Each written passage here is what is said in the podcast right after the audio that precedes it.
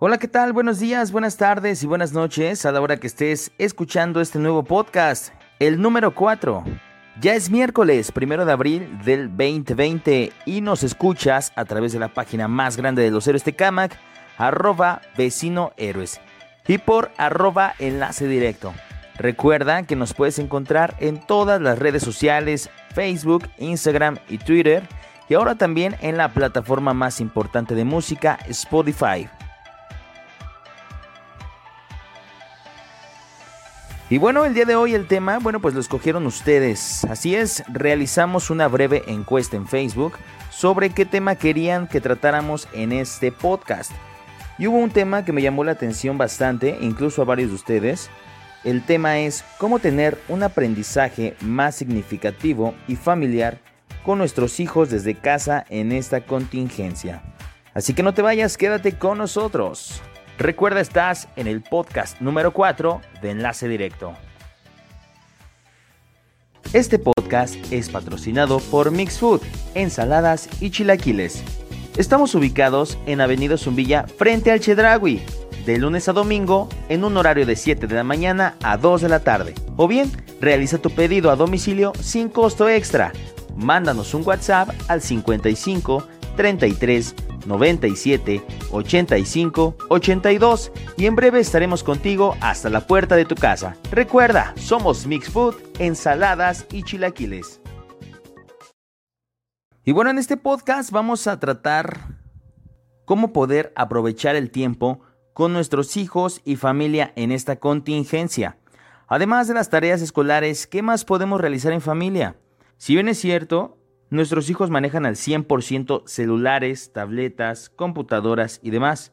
En ocasiones hemos cometido el gran error de permitirles el libre acceso a estos dispositivos, porque de esta manera nos podemos deshacer de ellos por un buen rato. Ese es un gran error, en primer lugar por el lado de la salud, la cercanía constante de estos dispositivos dañan nuestra vista. Y por el ámbito social, los niños y jóvenes se convierten en personas calladas y tímidas al no saber convivir con personas reales. No digo que sean malos los videojuegos, lo malo es no poner límites ni horarios. Debemos crear y realizar actividades en las cuales hagamos partícipes importantes a nuestros hijos. Actividades didácticas y recreativas desde el hogar. De esta manera podremos estar en un círculo conectado y en comunicación constante. Díganme ustedes, ¿alguna vez le han preguntado a su hijo o a su hija, ¿cómo estás? ¿Cómo te sientes? ¿Cómo te fue realmente en la escuela? Y no preguntar nada más por preguntarle. A veces la mayoría de los casos de bullying no se detectan a tiempo porque la víctima no tiene a quién contarle, ni siquiera a sus padres, porque nunca están. O tal vez sí están, pero nunca lo escuchan. Este tipo de cosas son las que debemos observar y mejorar en esta época en esta contingencia, en estos días que estamos completamente en casa con la familia y dejar de estar viendo si el primo de la vecina ya se contagió de coronavirus y ahora nos va a contagiar a toda la colonia. Algo que urge fortalecer, urge, urge fortalecer como sociedad son los valores a nuestros hijos. Es importante fomentar los valores desde casa. Un ejemplo tan sencillo. Llega el niño de la escuela con un sacapuntas que no es de él y en lugar de reprimirlo y regañarlo, ¿qué hacemos? ¿Qué le decimos? No te lo vayas a llevar ya a la escuela porque te lo van a ver. ¿Se están dando cuenta que desde ahí estamos fomentando la delincuencia? Al rato no será un sacapuntas, al rato será un reloj, una cartera, una bolsa, etc. Debemos de fomentar valores, urge fomentar valores en nuestra sociedad, el respeto hacia nuestros vecinos, padres y familiares. Deben de saber que la familia es lo más importante en la vida y ustedes padres de familia dar el ejemplo. Si yo golpeo, maltrato a mi esposa, le grito a mi esposa, pues ¿qué me espero de mi hijo con su esposa? Pues lo mismo, ¿no? Violencia intrafamiliar. Y esto es una cadenita que no acaba hasta que fomentemos valores. Debemos de aprender a llamarles la atención a tiempo a nuestros hijos. De esta manera nos evitaremos muchos problemas más adelante. Debemos de hacerlos responsables incluso hasta para las tareas del hogar. Que sepa que en este país existe la igualdad. Ya se acabó ese tiempo donde mamá hacía todo. Ahora debemos de enseñar a nuestros hijos desde pequeños a lavar trastes, barrer, tender su cama, apoyar a mamá en las labores domésticas. Debemos demostrarle y enseñarle que ya no hay machismo, que ya terminó eso hace muchos años. El aprendizaje en esta contingencia no tiene que ser necesariamente de conocimientos escolares, sino también aprendizaje personal y emocional. Hay que pasar tiempo con nuestros hijos para crear conciencia en ellos de que la familia es lo más importante. Hace un momento les hablé sobre llamarle la atención a nuestros hijos, pero ojo, hay formas y maneras. Y esto va para todas las edades, no específicamente niños pequeños. Cuando tu hijo cometa un error grave, no lo pisoteen, no lo señales, no le digas inútil, no manden a sus hijos a que se callen y se encierren. A un hijo no se le habla así. Un hijo cuando comete un error hay que ponernos al nivel de él, darle amor, porque el amor cubre multitud de faltas. Y una vez que vuelva en sí, que se restaure Edúcalo y fórmalo para que no vuelva a cometer el mismo error. Tampoco te digo que le aplaudas sus errores. Mejor ayúdalo, levántalo y una vez que se levante, fórmalo. Lo primero en el hogar es el matrimonio y después los hijos. Tú puedes ser un gran padre, pero si eres un mal esposo, vas a lastimar a tus hijos. O viceversa. Si tú eres una gran madre, pero mala esposa, vas a lastimar a tus hijos. De verdad, quiero que lo entiendan, quiero que entiendan el mensaje que les quiero dar. Cuando son correctos esposos, educan hijos correctos. Por consiguiente, sus hijos tendrán una buena relación y desempeño en todos los ámbitos, no nada más en la escuela, sino en lo mental, en lo personal y en lo familiar. Y tú me vas a decir, bueno, ¿y a qué viene todo esto, no? Todo esto va de la mano con la educación desde casa, Incluso esto viene en el plan y programas de la SEP del 2017. Se le llama sentido de pertenencia dentro del núcleo familiar. ¿A qué se refiere? A la unión familiar, involucrar a nuestros hijos realmente a la familia y no mantenerlo distanciado o entretenido con celulares y tabletas todo el tiempo.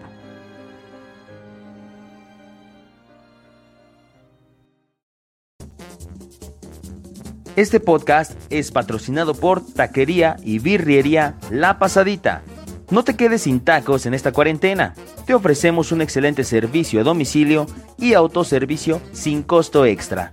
Recuerda que contamos con una gran variedad de alimentos: tacos, birria, arrachera, gringas, hamburguesas, papas a la francesa, aguas frescas y unos riquísimos postres.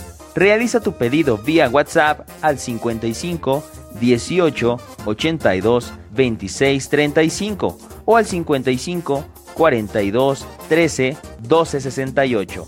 Nos ubicamos en Avenida Zumbilla, esquina Bosques de la India. No lo olvides, somos taquería y birriería La Pasadita. Y bueno, para hacer este podcast más dinámico e interesante, le realizamos una breve entrevista a una ciudadana de esta comunidad, de los héroes de Camac Además es fiel seguidora de la página Vecino Héroes. Su nombre es Rocío, ella tiene 28 años de edad, es pedagoga con maestría en gestión educativa, además es profesora de pedagogía y coordinadora académica. Es una mujer bastante preparada y sabe tratar perfectamente este tema. Así que los dejamos con la entrevista. Hola, ¿qué tal Rocío? Mi nombre es Sabranchi Fox y te agradezco que el día de hoy seas partícipe de este podcast ya que la verdad pues siempre es bueno saber el punto de vista de nuestra comunidad en base a los diferentes temas que tratamos, ¿no? Eh, de verdad agradecemos que te tomes este tiempo para pues realizarte una pequeña entrevista sobre el tema del día de hoy. Al contrario, muchas gracias por considerarme y por brindar el espacio y pues espero que les sea de ayuda a todos los vecinos ahora que estamos en esta etapa de aislamiento preventivo y que debemos de permanecer en casa y por lo tanto pues los chicos están teniendo varias actividades académicas y pues qué mejor que también hacer este podcast desde casa para una dar el ejemplo y dos poder estar en sintonía con esta situación que estamos viviendo. Así es, Rocío, como lo mencionas, bueno, pues hay que seguir los protocolos, hay que seguir todo lo que nos pues nos recomiendan todas las autoridades, ¿no? Las prevenciones sanitarias y demás. Es por eso, bueno, que quisiera yo hacerte unas, unas breves preguntas. Por ejemplo, quiero iniciar con esta. ¿Qué recomendaciones deben seguir los papás para acompañar la educación en casa? Esto es importante, bueno, porque la mayoría de las personas que nos escuchan a través de este podcast y de las transmisiones que realizamos, bueno, pues la mayoría son padres, ¿no? Padres de familia y es importante, ¿no? Saber qué, pues qué recomendaciones podremos, pues, darles a los papás para acompañar la educación en casa en, en estos días, en esta, en esta contingencia. Bueno, pues para empezar, una recomendación que yo les daría es no considerar estas actividades como tareas porque estamos muy acostumbrados a que el alumno va a la escuela durante cierto periodo en la mañana o en la tarde y en contrahorario realiza la tarea. Las actividades que se están dejando están en un horario completamente ajeno a cualquier actividad escolar. Entonces, primero, considerar que no son tareas, no destinarles ese horario normal de después de comer, realizas la tarea y dispones de otra actividad, sino que le debemos de hacer un horario completamente diferente a los hijos para que destinen el tiempo en, en donde ellos consideren que son más productivos o nosotros podamos observar que son más productivos para realizar estas tareas. Otra es que hay que motivar a los hijos, no verlo también nosotros como una carga. He visto varios mensajes, sobre todo en redes sociales, donde los papás se quejan de la carga de trabajo, que queremos, al, parecer los maestros, subsanar lo de todo el ciclo escolar en estas semanas, que nos estamos deslindando y demás. Eh, para nada es este el sentido. Y esto obviamente se transmite a los hijos si el papá desde el momento en que lee la actividad o en el momento en que recibe la tarea ya está diciendo, ay, es mucha, eh, no, no va a alcanzar a hacerla mi hijo, es demasiado, y a veces no nos detenemos a pensar o a revisar propiamente la actividad. A veces son actividades muy sencillas, pero requieren de mucha preparación o de varias indicaciones para lograr el producto. Si nosotros ya tenemos esa resistencia, la vamos a transmitir a los hijos. Entonces los hijos pues también van a tener esta misma actitud y esta misma resistencia ante la actividad académica. Entonces hay que motivarlos, hay que hacer algún sistema, ya sea de recompensas o incluirlo dentro del el sistema habitual que se tiene en casa, a lo mejor de recoges tu cuarto, tiendes tu cama, entonces obtienes este beneficio. De igual manera, integrar estas actividades académicas. Y otra recomendación es dar un extra como padres de familia. Sé que muchos siguen yendo a trabajar o tienen otras actividades o en este momento estamos más preocupados por cuestiones económicas o por cuestiones políticas o el saber qué va a pasar el día de mañana con esta situación que nos tiene en crisis, pero tratemos de no afectar a los hijos. Y en este sentido yo pediría o una recomendación que doy es dar un extra y sentarnos a explicarles el tema a los niños. Si bien los profesores no están en condición y no estamos en la posibilidad de sentarnos con los alumnos y explicarles el tema o pararnos frente a un salón y con un pizarrón explicarles y dar el tema, los padres de familia pueden investigar, pueden buscar recursos en línea, pueden dar ese plus para que el hijo también vea a sus padres como profesores en este momento o como esa persona a quien también se pueden referir cuando tienen alguna duda académica. Ahora con Internet, pues obviamente tenemos los recursos ilimitados de investigación. Pueden ellos acercarse, involucrarse a ver qué está haciendo su hijo, investigar el tema y sentarse a explicárselo.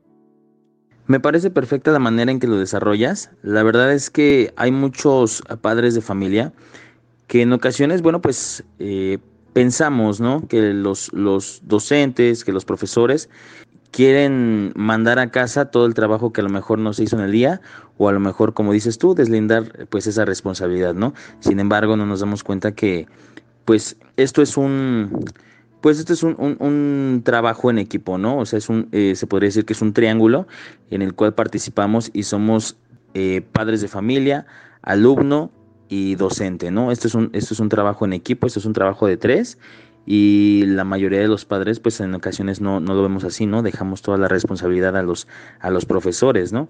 Y es para todos, eh, para todos los niveles, desde el nivel básico hasta el nivel eh, medio superior, ¿no? Me quiero ir con la siguiente pregunta. ¿Cuáles son los errores eh, más comunes al estudiar en casa? Un error muy común es el no destinar un espacio exclusivo para la actividad académica. ¿Qué quiere decir? que el hijo tiene que hacer la tarea en su cama, a lo mejor, que es incómodo para realizar este tipo de actividades, o en la mesa del comedor junto con los platos porque ya van a comer o alguien más está comiendo a un lado, o en la sala mientras están viendo la televisión.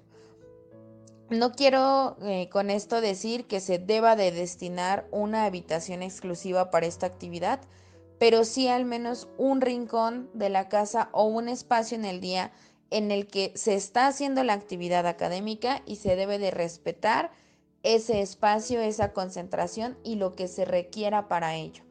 Puede ser únicamente la mesa, la silla en un rincón de la casa sin afectar eh, el mobiliario o tener que comprar algún otro aditamento, pero sí respetar ese espacio.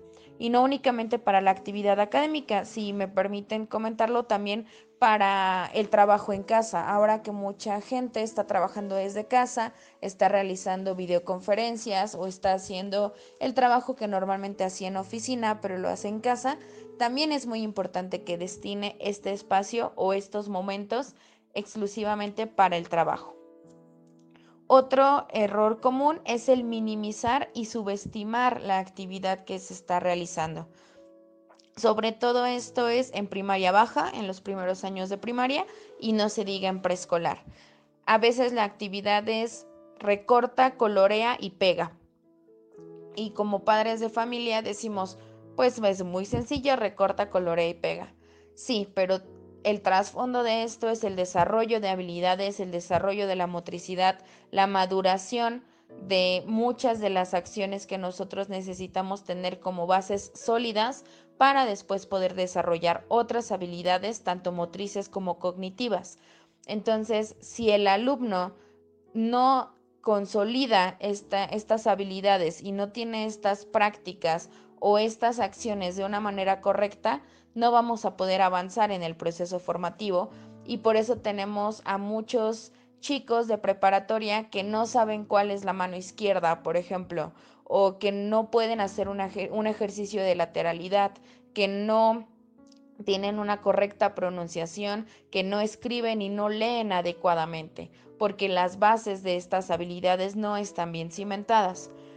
Entonces no hay que minimizar estas actividades. A lo mejor a nosotros nos parece muy sencillo, pero ubicarnos. Nosotros somos adultos, ya superamos para bien o para mal estas circunstancias, que también hay adultos que recortan pésimo, pero ese es otro tema, pero para el niño es todo un reto y sí representa un reto cognitivo y un reto motriz el hacer estas actividades. Y el otro error muy común es no respetar el ritmo del alumno.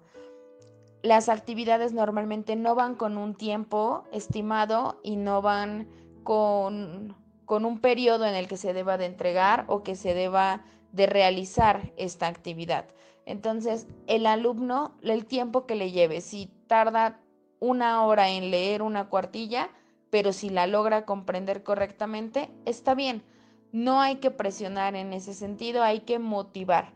Entonces, si no respetamos el ritmo de aprendizaje que tiene nuestro hijo y no aprovechamos que lo tenemos en casa para respetar este ritmo, le va a afectar mucho porque se va a presionar, no va a realizar la actividad de manera correcta y se va a sentir frustrado. Esto es un eh, problema muy común en las aulas porque ahí sí se pide que todos los alumnos vayan a un ritmo constante y que vayan igual. Se les dan 10 minutos para la actividad y 10 minutos son para todos, para el que lo hace en 5 minutos o para, para aquel que requiere 20. Entonces ahora que tenemos a nuestros pequeños en casa, que les podemos dar una atención personalizada, respetemos el ritmo de trabajo de cada uno. Así es, de hecho, como tú lo mencionas, yo creo que esto va más allá de simplemente decirle a tu hijo, a tu hija, a tu pequeño, eh, ponte a hacer la tarea, ponte a hacer las planas que te dejó la maestra, ponte a engordar las líneas que te dejó la maestra, ponte a rellenar los círculos, ponte a hacer esto. No, o sea, esto va más allá de eso, esto va más a, a, una unión familiar, a una, pues, a un, a un trabajo en equipo, te lo repito, o sea, a un trabajo en equipo de padres, de familia, docentes y alumno, ¿no? Para que para que esto pueda funcionar y esto pueda eh, pues ser de manera equilibrada y que pueda el niño de verdad tener un buen desempeño académico, pues debe de haber apoyo de, de, las tres partes, ¿no? Independientemente de la situación entre los padres, ¿no? Ya sea que estén separados, divorciados, que vivan o no en la misma casa, digo, eso al final de cuentas no es problema de los pequeños, es problema de los padres y es muy diferente, es muy aparte ese problema al problema de, de la educación lamentablemente pues siempre estos, estos problemas familiares pues terminan pues eh, siendo factores de, del mal desempeño académico de los pequeños, ¿no? Pasando a la otra pregunta, eh, ¿qué otras actividades se pueden hacer en casa con, los, con nuestros hijos, con nuestros pequeños? Es bien importante lo que comentas acerca de este triángulo educativo porque creo que más que nunca debemos de fortalecer eh, esta figura del triángulo para podernos apoyar. No hay que estarnos aventando la bolita, que si los profesores dicen, ay, sufran con sus hijos y ahora van a sentir lo que yo siento con 30 alumnos y me van a querer subir el sueldo porque no van a poder aguantar a uno y yo tengo a 20. No se trata de eso y tampoco de decir, ay, la maestra no hizo nada, mi hijo no sabe leer y va en tercero de primaria es más bien de aprovecharnos en, esta crisis para buscar el beneficio para los niños, ¿no? Y para que ellos no resulten afectados, sino al contrario, que resulten beneficiados y no vernos como el enemigo, sino simplemente con la contraparte con la que nos debemos de apoyar y a la que debemos de apoyar. Y bueno, respondiendo a esta nueva pregunta de qué podemos, qué más podemos hacer, la creatividad es el límite de cada quien. Y no necesariamente es nuestra creatividad, la creatividad de los otros. Nos podemos valer mucho de buscar experimentos, de hacer creaciones, de permitirle a nuestros hijos crear, decirle, tienes este material, crea, tienes este lienzo en blanco, pinta lo que tú quieras, no darle un lineamiento específico que él cree. Eh, esa es la mejor motivación para la imaginación. Hacer maquetas, hacer representaciones, decorar la casa, hacer que redecore su cuarto, a lo mejor su espacio, que personalice alguna libreta, que personalice su rincón de estudio o la parte en donde realiza sus actividades. Es decir, que el alumno fomente esta parte de la creatividad, reciclar también en este momento que nos encontramos en casa y que también somos muy conscientes de a qué salimos exclusivamente, qué está entrando en la casa, qué desechos estamos generando, fomentar el reciclaje con, con los chicos y sobre todo reflexionar.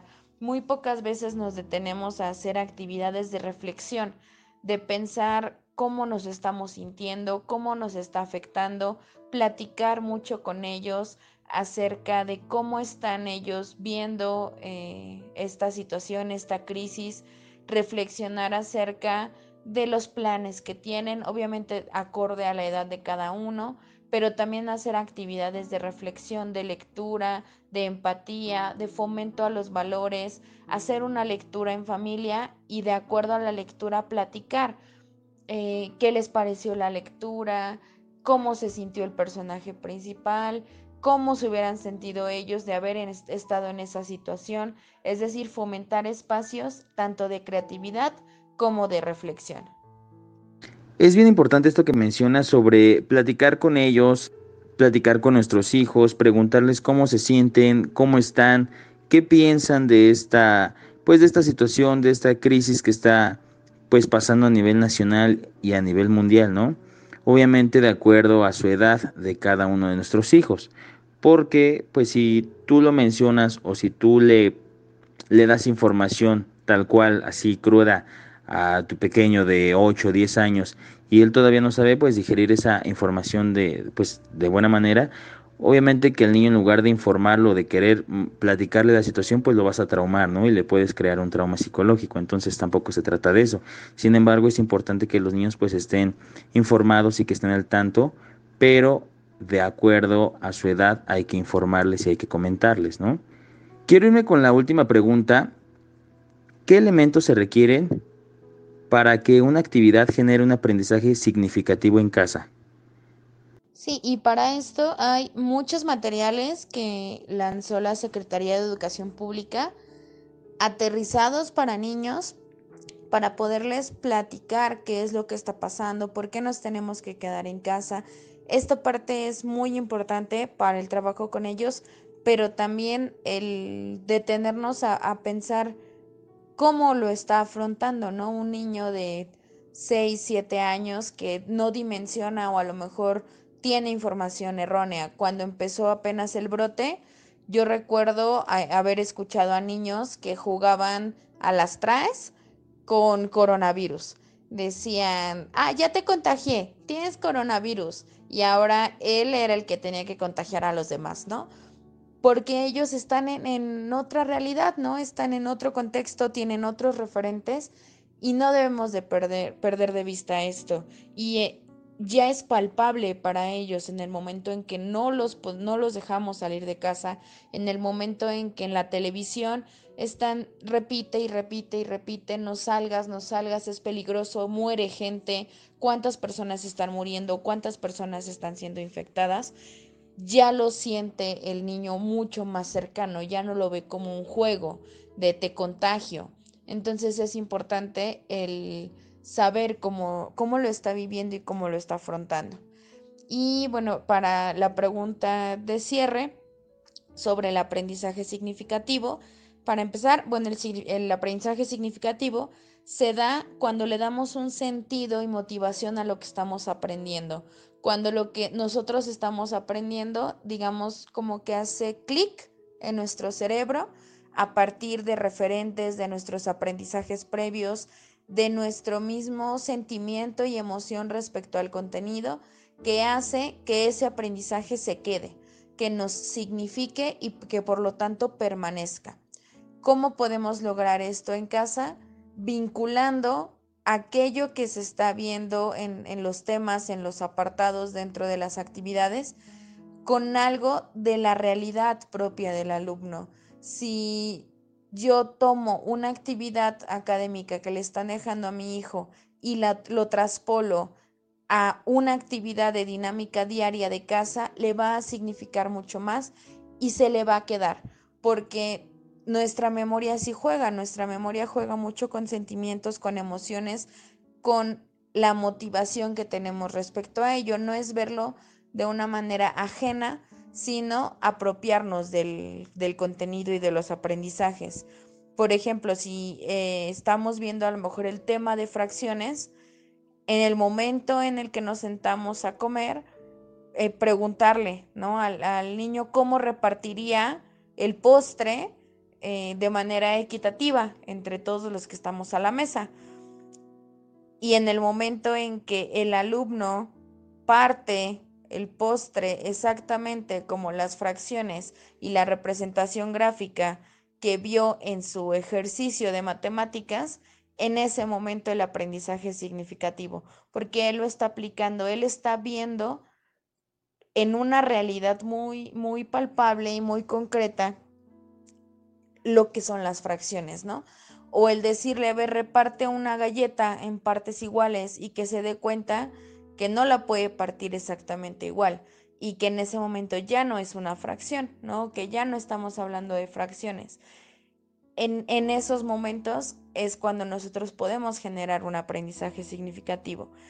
Cuando el contenido, el tema, el apartado que nosotros queremos aprender, tiene un vínculo muy estrecho con una emoción, un recuerdo, un conocimiento previo, un aprendizaje anterior, con algo que nos mueve y nos motiva al aprender. No es únicamente memorizar por repetición. Así es, Rocío. Bueno, pues muchísimas gracias. De verdad no nos queda más que agradecerte a nombre de la página de Vecino Héroes, a nombre de Enlace Directo por tu valioso tiempo y por participar con nosotros en este podcast. De verdad te agradecemos mucho. Esperemos que, pues, así como tú el día de hoy te animaste a, platicarnos un poquito de tu experiencia, a platicarnos un poquito de tu conocimiento y a darnos consejos y tips a nosotros y a toda la comunidad en general de, de los vecinos de Héroes Tecamac.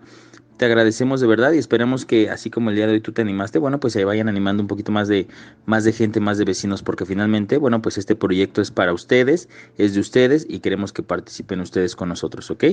Muchísimas gracias, Rocío. Esperemos pues eh, estar contigo en otra próxima emisión y el día que gustes ya sabes que esta es tu casa. Gracias por el espacio, espero que sea de ayuda y pues nada, reiterar el compromiso de todos y al aprovechar este espacio para tener este tipo de charlas y para poder compartir información con los vecinos. Gracias por haberme considerado y pues hasta luego. Este podcast es patrocinado por Huesitos Don Fer. Nuestros amigos de Huesitos Don Fer, los auténticos y originales huesitos en carnitas, en apoyo a nuestra comunidad, a partir del día de hoy, primero de abril, comenzarán a dar servicio a domicilio. Así que ya lo saben, pidan cualquiera de sus deliciosos productos: espinazo, costilla, chamorros, manitas, cuerito, maciza y surtida. Realiza tu pedido vía WhatsApp al 55 38 10 04 87 y disfruten desde la comodidad y seguridad de su hogar o negocio el delicioso sabor de Huesitos Don Fer.